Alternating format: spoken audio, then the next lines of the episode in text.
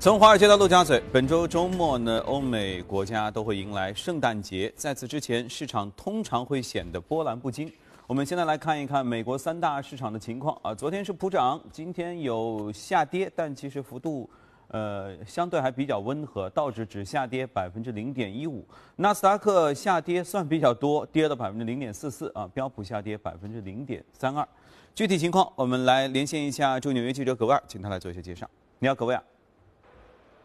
早上，主持人，隔夜一如市场预期，美国国会众议院在当地时间下午投票通过了两院协商版本的税改提案。而根据报道呢，参议院将会在当地时间周二晚间或者是周三早晨来进行投票表决。而根据智库研究分析显示说呢，在减税提案获得实施以后，到了明年，纳税人每人每年可以减少纳税，平均是一千六百一十美元。对于收入最低的百分之二十的人群来说呢，可以减少纳税每年六十美元；而对于收入最高的百分之零点一的美国人来说，可以减少纳税额达到十九点三万美元。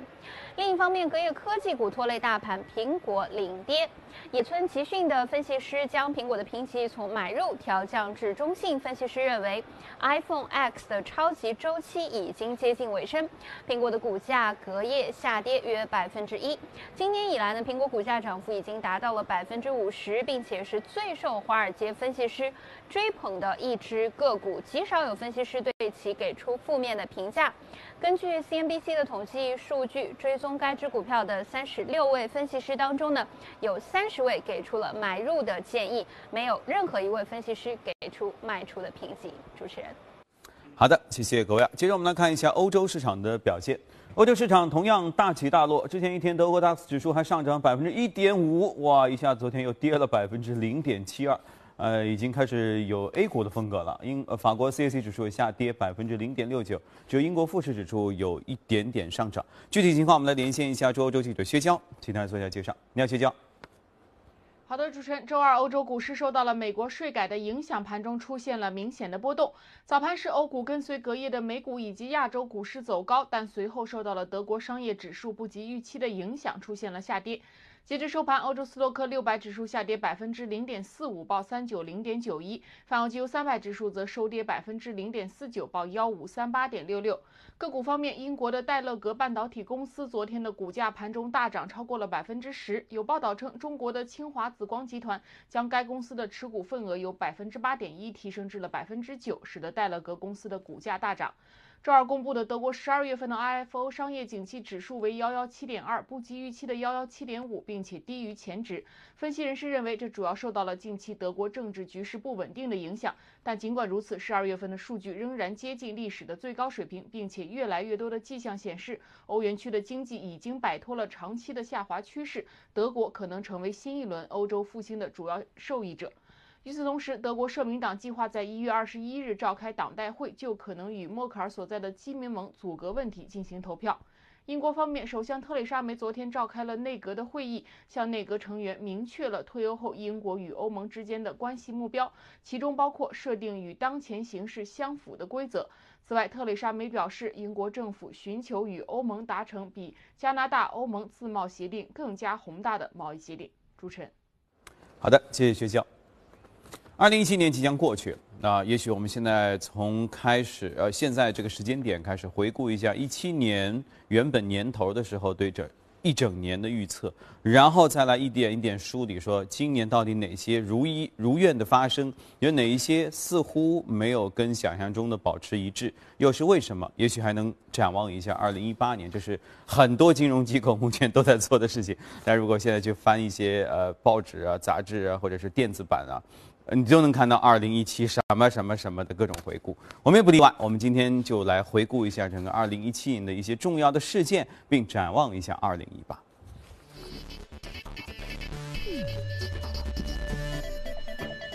好，今天来到节目当中是简家，你好，简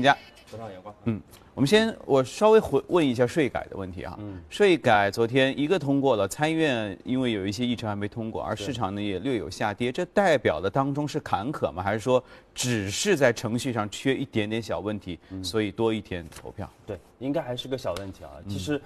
呃，这次有可能会比较超预期，因为我们当时说在圣诞节之前，因为特朗普他自己给自己限定的一个时间啊，包括共和党限定一个时间是在圣诞节。对那么我们大概率说不定有可能在圣诞节，他真的还是能签署这样的一个法案啊，所以还是比较超预期的。嗯。啊，所以我们看到这个税改还是在顺利的推进。OK，好，那接着我们回到说二零一七年哈，我记得在去年年底的时候做节目还在说二零呃呃二零一六年的时候说哈，对，一七年有很多这个选举，对，有很多大事儿，所以很很有可能飞出各种各样的幺蛾子或者黑天鹅。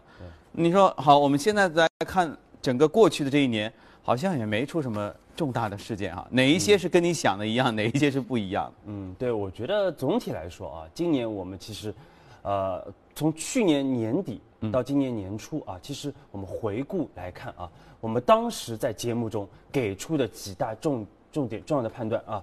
目前来看都是啊被市场所验证的啊，包括我们当时，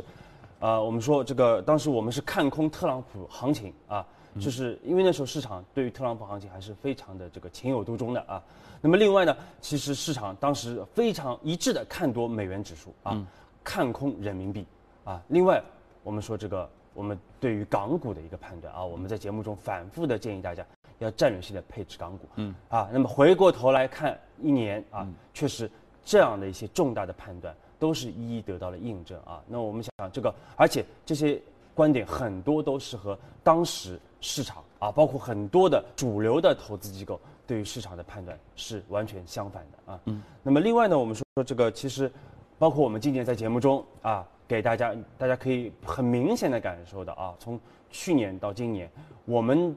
呃基本上就围绕着几个主要的板块来给大家做推荐。嗯。而且这几个主要的板块，我们看到确实今年啊，包括从去年开始。涨幅非常的大啊，就酒类和家电食品料、家电啊，包括新能源汽车啊，苹果产业链啊，刚才苹果又创了新高了啊。那么啊，也包括像这个像钢铁啊和这个一些家居一些小的板块啊。嗯。所以如果能坚持看我们节目的观众朋友啊，今年应该来说收益是非常的不错的啊啊。其实我们在更早一点，我们在一六年的九月份，当时我们就建议大家一定要关注的就是什么呢？全球的整个的宽松的货币政策，嗯，正在面临边际性的一个拐点啊。那么，确实我们看到去年不是很明显，但今年非常明显，就是全球主要国家的整个的国债收益率啊，都是一个比较显著的这样的一个上升啊。那么另外呢，我们说，当时啊，其实，呃，我们记得去年年初的时候，其实美这个道指啊还没有到两万点啊，一万九千多点。马上要突破两万点啊！当时我们看到市场上很多的人觉得这个美股要见顶了啊，今年可能要大跌，要调整啊。但是我们当时给出的判断说，美股其实走的还是非常的健康，包括现在，其实它的估值还是在一个合理的水平啊。那么主要涨的呢，还是企业的盈利啊，当然也有部分是我们说这个有一定的回购的原因啊，但主要还是企业的盈利的推动啊。所以说，我们一直认为美股还没有。短期之内应该还不会去见到一个熊市的这个出现啊，我们看到美股依然在延续它八年接近九年的这样的一个大牛市的一个走势啊。今年道琼斯指数上涨百分之二十五，啊，纳斯达克上涨接近百分之三十，非常强劲的这样的一个表现。嗯啊，那么另外呢，我们看到就是对于这个汇率啊，其实大家特别关注的就是一个是美元指数，一个是人民币啊。美元指数当时这个刚刚突破一百啊，很多人看一百一十啊。看一百二十啊，对吧？都这么啊，这个一致一致看多啊，而且反过来对人民币一致看空，嗯，认为必然破七啊，甚至有人看今年要破八啊。但是我们说，我们当时给出了一个很大的判断啊，我们说二零一七年美元指数有可能会接到阶段性的大顶，嗯啊，这是从历史的规律上来看的。嗯，那么反过来，其实我们对于人民币啊，我们认为不要过度的悲观啊。其实我们看到最终。超出所有人想象，今年美元指数一共下跌了百分之九啊，超过百分之九。虽然说美联储三次加息，但是美元指数是一路的下跌啊，反倒是人民币对美元还上涨了百分之五啊。如果当时没有看我们节目啊，急着把这个人民币换成美元，那今今现在可能就哭昏在这个厕所了啊。嗯，看了的也哭晕在厕所，因为不一定行动嘛。啊，不一定行动，对，也有可能对，因为确实当时市场的这样的一个情绪是非常的这个。对啊，一致啊，趋于一致啊。嗯。那么另外呢，就是我们说还是这个，我们说一直建议大家啊，从这个去年下半年开始到今年，一直是建议大家去战略性的配置一类资产啊，那就是我们的港股。啊。那港股去年其实已经是牛冠全球了啊，但是今年我们说随着北水南下，其实港股市场正在发生潜移默化的一个变化啊。对。那么今年我们看到还是有接近百分之三十五的这样的一个恒指啊，百分之三十五的一个收益啊，个股都有超过一倍以上的一个表现啊，嗯，而且特别是一些大的龙头公司都有一倍以上的表现，嗯，啊，所以说这个港股我们说整个还是牛冠全球，而且其实我们对明年港股啊，我们建议还是继续的看多啊，目前还没有看到这个转熊的一个趋势。OK 啊、说了这么多过去的发生的事情哈，我相信大家听了之后都很不高兴，也不一定知道嘛，啊、所以那这样我们千万不要错过呃今天这个这个开始翻开的对二零一八年的展望哈，一八年。现在我从我个人角度我来看，好像没有那么多大事儿要发生，没有那么多选举，对吧？没有那么多你能猜到的可能发生的事儿。当然，这个这个这个呃暗流汹涌还是有的。对你说地地缘的这个政治的一些局势，对吧？中中东的问题等等，这些都都还有。然后特朗普也说不定还会有什么新的政策。那么基于这样一种不明朗和比较平静、没有大风险的情况下，你如何看二零一八年？对，二零一八年我们说，其实可能今年时今天时间有限啊，因为二零一八年如果我们展望的话，可能呃我要用一年的时间对对，放到下周的节目当中啊啊，我们再给大家去先说几个重点嘛展望这个二零一八年啊。其实我们回顾二零一七年，其实我们也可以从二零一七年嗯去窥探一些这样的一个啊这个二零一八年的一些动向啊。是，其实包括我们其实我们说，虽然说整体的判断啊还是非常准确的啊，但是呢。也有一些判断失误的地方，嗯那啊肯定会有啊啊，对，有一些判断失误的地方。那么这些失误地方，其实呢，但是但是呃、无伤大雅嗯啊，其实啊，反倒是可能对我们呃未来的展呃做做预判啊，嗯有一个比较好的一个借鉴啊。其实我们记得，二零一六年的时候啊，当时我们是准确的抓住了几只黑天鹅啊，包括当时英国。脱欧啊，包括特朗普当选啊，包括这个意大利公投啊，其实我们都是提前在节目中给大家做了一个提示啊。那么而其实其实去年啊，其实大家特别担心的就是，特别在欧洲，嗯这样的一些黑天鹅的事件会持续的发酵啊，因为我们看到今现在目前全球。并没有解决的一个问题，就是贫富差距悬殊的问题啊，就而且这样的一个问题，其实只会愈演愈烈啊。虽然说大家现在特别觉得这个特朗普的这个税改啊非常的好，但是其实没有仔细的去抠啊。其实特朗普税改最有利的是一些大企业，包括这个富富商啊。对啊，前面不是富豪葛维尔连线当中说吗？贫穷的最贫穷的人，如果算下来的话，他一年少交六十块美金的税。最富有的百分之零点一的美国人，他们一年可以少交十九万多少的美金的税，对这就是差距啊。对，所以特朗普到底代表的是这个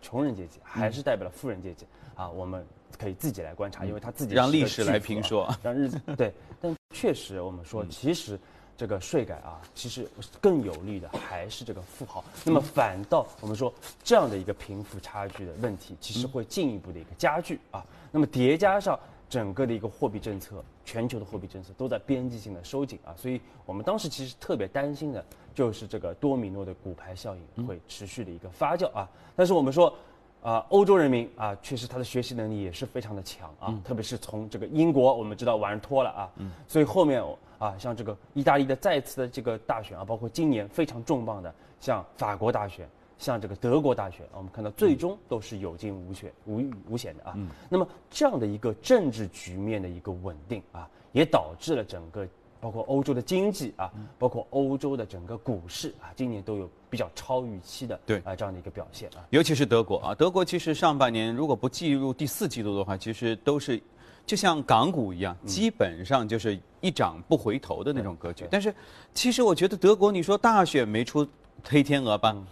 阻隔当中还是出了一些问题，所以导致最近德国市场好像有有很多数据上的不理想哈。对你看在阻隔这个问题上，会不会反而为明年二零一八年的这个这个后之后的默克尔的执政会带来一些的危机？，阻隔我们是要去观察，但是确实现在啊、也有一些呃这个协调啊，所以这个包括他们总统也出来协调啊，所以最终有可能还是会这个顺利的阻隔，而不要再次进行大选啊。如果再次进行大选，那么对默克尔来说，有可能会是这个还很难说呢对，是这个职业生涯的这样的一个终结啊，所以这个也是我们不希望看到的啊，我们还是希望有一个平稳的一个过渡啊。那么另外，其实我们说，我们判断啊，相对来说，我们没有想到的就是特朗普的执行力啊，确实是非常的强啊，因为我们记得才在去呃这个今年年初一月二十号他刚上任的时候，其实是有一系列的昏招的啊，导致我们当时。看空这个特朗普行情啊，最终也是因为他的一系列昏招，这个特朗普行情终结啊。比如说他这个医改的一个失败啊，比如说他和媒体的这样的一个啊这个全面的这个互怼啊，以及这个到到处放炮，而且他内阁啊是非常的不稳定。然后背后通俄门一直在查，啊，通俄门到现在其实还没有解决这样的一个问题啊。但是我们看到特朗普啊，随着他在总统的位置上做的时间越来越长，其实他越来越变成一个比较成熟的一个政客啊。我们看到，特别是在这一次的税改，非常明显的发觉，我们看到这次税改其实整个过程还是非常的顺利啊，甚至是我们说有点超预期的一个顺利啊。这就说明，其实他已经慢慢的在开始适应整个美国的整个的一个政治的一个生态啊。那么税改我们说已经基本上啊，刚才我们开头的时候就说了啊，基本上应该在圣诞前后啊，应该是正式的啊这个通过啊，然后交由特朗普签字立法。那么。呃，上周我们也说了，除了这个税改之外，特朗普在一月份，明年一月份马上要开启又一个重大的这样的一个计划，那么就是这个基础设施建设的这样的一个计划。啊。我们说这样的两个大礼包的一个推出啊，确实是，首先我们说是兑现了他在大选中的一些承诺啊，但是呢，我们说这个两个大礼包啊，并不是说没有代价的啊，去会大幅拉高美国的整个的一个负债率啊对，增加美国的赤字率，而且美国经济现在问题其实并不大，包括我们看到股市已经走了接近九年的一个牛市了啊。其实美国经济复苏也是非常的好，我们、啊下周可能也会说到，其实美国经济短期来说啊，整个的一个走势还是会啊相对来说会向好啊，但是呢。如果再来两剂强心针，那就不排除经济会走向过热的一个风险啊，这也是明年市场要重点担心的这样的一个主要的一个风险。OK，嗯好的，那关于美股，关于二零一七年的回顾，我们先聊到这儿。我们来看一下隔夜美股的具体的表现，关注一下异动美股。来，在异动美股榜的行业板块当中，我们能看到汽车制造、股权、航空、健康护理这些都涨幅靠前。那么在个股方面呢，生物科技啊、度假村，你看到年底了，这些玩的卡车与货车，有很多这些个股都纷纷的跑了上来。今天我们重点说一家生物医药公司，对 Med Medgale 啊，这家公司成立于二零一一年啊，非常新的一家公司，而且和我们上周说的这个异动美股美股榜也一样啊，其实也是一家处在这个临床阶段的这样的一个生物医药公司啊，还没有一款成型的一个产品。但是我们看到它现在市值已经接近十亿美元了啊，那么说明它的这个药物还是非常的这个呃，应该来说前景是很很光明的啊，什么药是一些重磅的药物啊。特别是这个一，首先它的研发是一些心血管的药物啊，嗯，那么另外呢，啊，它有一款就是我们今天要重点说的啊，就是它的一款治疗这个啊非这个酒精性的脂肪啊这个脂肪肝的啊这样的一款药物啊，脂肪肝我们说就是导也是导致肥胖的一个主要的这样的一个病因啊，OK。这一款药物啊，我们看到为什么公司股价昨天上涨百分之十二啊？那么十二月份以来已经上涨接近百分之六十七啊，这个还是一个大幅的上涨，就是因为它最新公布的这个数据啊，这个临床数据啊显示，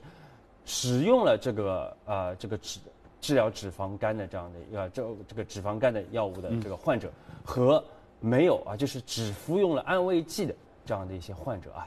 可以明显的比较它的整个的一个脂肪肝出现了明显的一个下降，啊，这个明显的一个缓解。那么这个其实对于像美国市场就特别有用啊，因为当然我们知道中国有很多对，但美国其实大胖子更多，而肥胖。随着这个肥胖的人群越来越多，其实这是一个很大的问题啊。所以说这款药物如果是真的是有效的啊，真的成功推出市场，那将是十年以来应该来说是最重磅的这样的一个药物之一了啊。那么确实，因为目前 FDA 认证通过的还没有相关的治疗这样的一个领域的药物啊，所以说它是一个突破，对，它是一个比较大的一个突破啊。对对，这对于公司是很大的利好啊。但是呢，我们说，嗯，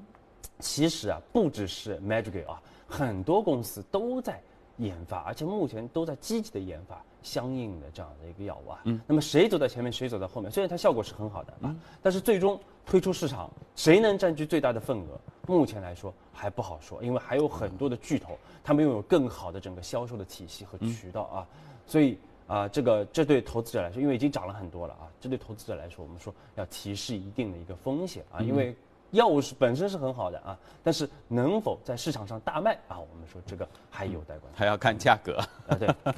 啊，其实脂肪肝正好前两天我看了一篇文章，所以我我知道你说的这个叫非酒精性脂肪肝，嗯，因为。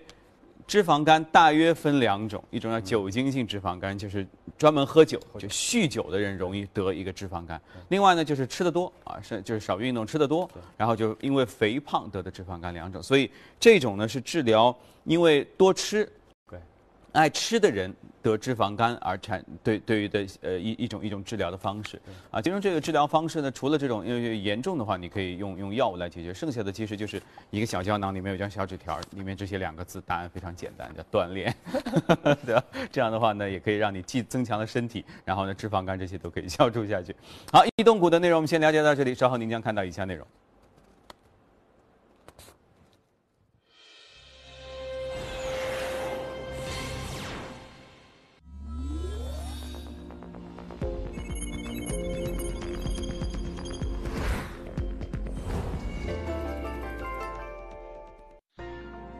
纯享人生由你我带冠名播出。越懂得欣赏，越被人们欣赏；越懂得放下，越收获的更多。从仰视到平视，从精彩到多彩，商业大有可观，商业大有可观，生活小亦精彩，生活小亦精彩。敬请关注每周日晚八点，第一财经，我的纯享人生。纯享人生由你我带冠名播出。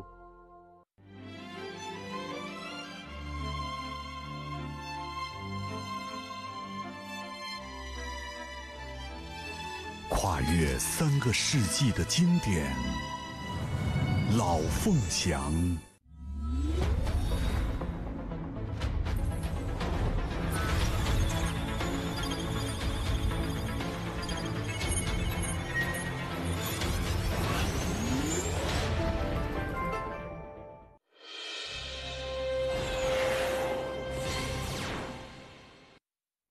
再来关注一下公司方面啊，在大多数年头当中呢，股神巴菲特都能够靠着他惊人的投资才能，获得超越大盘的表现。那今年呢，巴菲特还是领先一步。巴菲特的投资组合当中，虽然今年的可口可乐、富国银行、卡夫亨氏等个股表现都低于平均水准，但依靠这五只股票取得了不错的成绩。截至今年九月三十号，苹果股票在巴菲特投资组合当中占据了近百分之十一点七的比例，而年度迄今为止的回报率达到了百分之五十三。另外，美国银行在其投资组合当中占比接近百分之九点七，回报率是百分之三十三点五。美国运通占比是接近百分之七点七，迄今呢上涨了百分之三十五。穆迪占比近一点九，迄今上涨了足足百分之六十二。而西南航空在巴菲特投资组合当中占比接近百分之一点五，今年上涨了百分之三十一。辉瑞制药公告称，将自二零一八财年第一财季起，将季度股息调高百分之六，由每股三十二美分调高到三十四美分。另外呢，还新批准了一百亿美元的股票回购计划。公司目前的股票回购计划仍有六十四亿美元的额度。欧盟委员会当地时间的十八号在布鲁塞尔宣布，因瑞典家居零售巨头宜家涉嫌利用与荷兰当局达成的税收协定大肆逃税。欧盟将对该公司进行调查。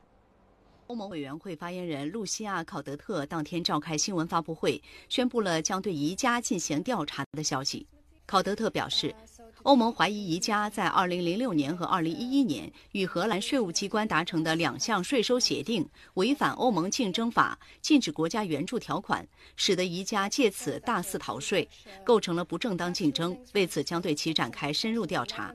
欧盟公告称，2006年，宜家在荷兰设立的子公司与荷兰税务机构达成税收协定。该公司开始以支付专利使用费为名，向宜家在卢森堡设立的子公司转移巨额利润。因卢森堡政府对这些款项提供免税优惠，宜家得以逃避巨额税款。二零一一年，这一做法被欧盟叫停后，宜家荷兰子公司又与荷兰税务机构达成税收协定，开始从卢森堡子公司回购专利。为此，从设在列支敦士登的母公司获得一笔贷款，最终该公司以支付贷款利息为名，向列支敦士登的母公司转移巨额利润，再度逃避巨额税款。考德特当天没有披露宜家涉嫌逃税的具体金额，但欧洲绿党去年向欧洲议会提交的一份报告曾称。通过蓄意向荷兰、卢森堡等低税负国家转移利润，宜家在2009年至2014年的逃税额便可能高达十亿欧元。18号，欧盟启动对宜家的调查后，市场人士表示，此类案件一旦进入正式调查阶段，就意味着存在严重违法嫌疑。预计宜家在劫难逃，最终要向荷兰政府补交巨额税款。波音与其加拿大的竞争对手庞巴迪之间的贸易争端已经进入到了一个至关重要的阶段。预计呢，美国国际贸易委员会将在今天做出裁决。那在昨天召开的听证会上，波音表示，庞巴迪所获得的政府补贴使得其可以折价出售飞机，从而导致波音新型737飞机在美国市场上的竞争力下降下降。庞巴迪则反驳称呢，波音已经收到了规模庞大的订单，这与其前述说法不同，并表示波音正在毫不费力地赚钱。周二，快递公司 UPS 宣布呢，向特斯拉预定了一百二十五辆电动半挂卡车，这也成为目前特斯拉接货的最大订单，超过了此前的百事可乐一百辆的记录。那算上沃尔玛等十几家公司此前的预购数量，特斯拉手中的卡车订单总数已经接近五百辆。搜狗的股价在周二盘前上涨超过百分之三，股价收报在每股十一点七二美元。日前呢，美国证券监管委员会披露了搜狗公司 CEO 王小王小川提交的十三期的文件。文件显示呢，王小川增持了搜狗 A 类普通股两百零一点六四万股，目前共持有两千一百二十一点六四万股 A 类普通股，占全部流通股份的百分之五点三。据此前搜狗 IPO 的招股书中显显示呢，王小川持有一千九百二十万股 A 类普通股，IPO 占比是百分之四点九。嘉年华公司的股价在周二早盘上涨超过百分之二。此前，这家邮轮运营商公布了一份好于预期的第四财季的财报。财报显示呢，嘉年华第四财季经调整后每股收益达到六十三美分，营收上升到了四十二点六亿美元，这都超过了分析师的预期。嘉年华预计下一财年第一季度经调整之后呢，每股收益将会在三十七美分到是四十一美分之间。好，这里正在直播的财经早班车，一下呢进入我们今天的美股放大镜。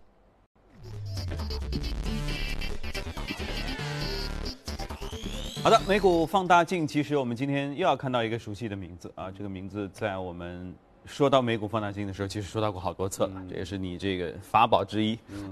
这全球家居业呃也是美国的家用电器当中的巨头，惠而浦公司。对对，特别是白电啊领域，它在全球还是一个比较主要的这样的一个玩家啊，最大的玩家之一了啊。那么我们其实之前提惠而浦，其实我们看到惠而浦最近啊，其实我们后面也会对比啊。最近其实我们看到十月份它股价下跌了百分之十一啊啊，而且这个业绩也。不怎么低啊，而且他还和终结了和希尔斯公司接近一百年的一个合作啊，所以一百年的合作都可以不合了呀。对，一百年的合作啊，这个其实还是非常在公司的历史上还是一个比较重要的一个事件啊。嗯。那么最近股价呢也表现的相对来说比较的疲弱啊。嗯。但我们说为什么我们一直来对标啊？其实从去年我们为什么一直来对标这样的一些海外的这个家电的龙头啊，它白电的龙头。嗯，其实主要我们当时提到的就是整个估值的问题啊，因为像这个海外的这样的一些龙头，估值一般都在十五到二十倍左右，嗯。啊，而当时我们在推荐，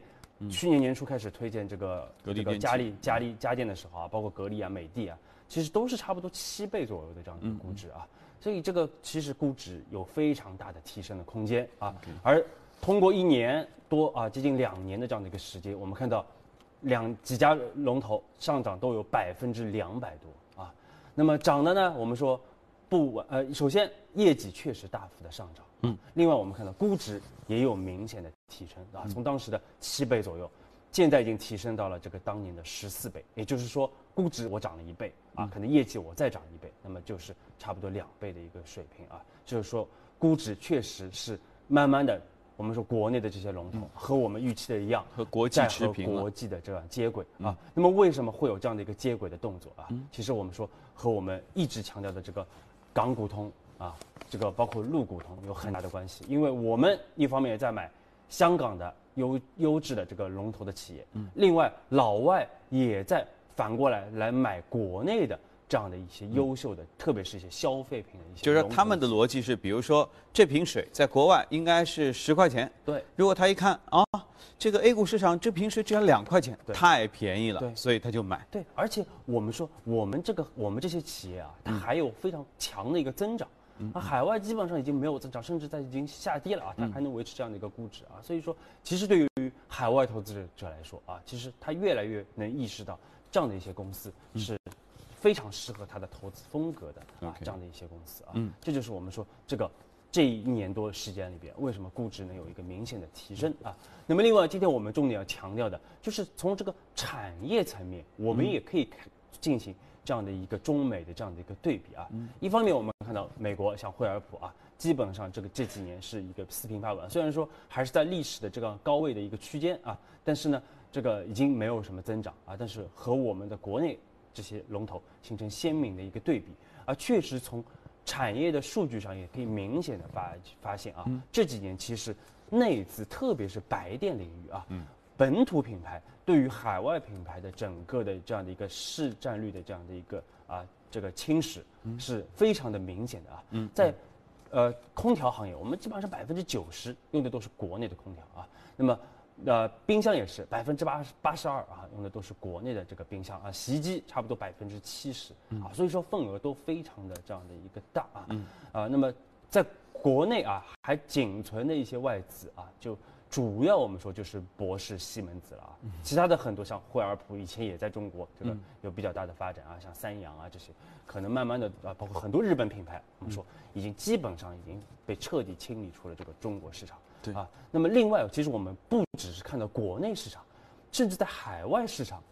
这个国内的整个家电的品牌，它的整个的一个啊市占率也在大幅的提升啊，尤其是空调、冰箱啊，我们说空调，呃，这个国内特别是出口的这样的一些空调啊，占到国外市场现在已经到百分之七十二的一个份额了，那很大。对，冰箱有百分之差不多三十一、三十二的一个份额啊。稍微低一点的呢，就是洗衣机啊，洗衣机可能还只有百分之十五左右，那么说明海外还是有一些这个优势在这边的，或者技术上我们还有一些没有突破的一个地方啊。那么总体来，但是趋势不太会变啊，就是我们一方面国内我们的份额继续快提升啊，但是空间不大了啊，基本上已经垄断了啊。那么在海外我们还在继续的去侵占外资品牌的这样的一个空间啊，这就是为什么我们可以看到，其实从产业上来看，其实中国啊，我们说。不只是说我们有庞大的这样的一个国内的市场，其实我们的家电企业在全球都是有核心竞争力的啊，所以对应该来说是打遍这个全球无敌手了啊。